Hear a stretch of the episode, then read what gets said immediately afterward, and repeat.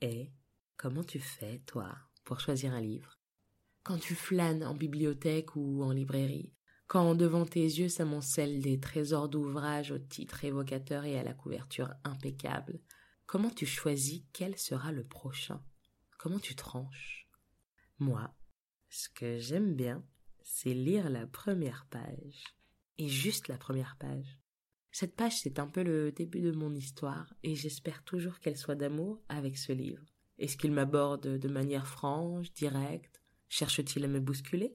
Ou au contraire, prend-il le temps de prendre le temps d'exciter ma curiosité? Comment me donne-t-il envie de le découvrir plus avant? D'humecter mon index sur ma langue pour mieux tourner cette première page?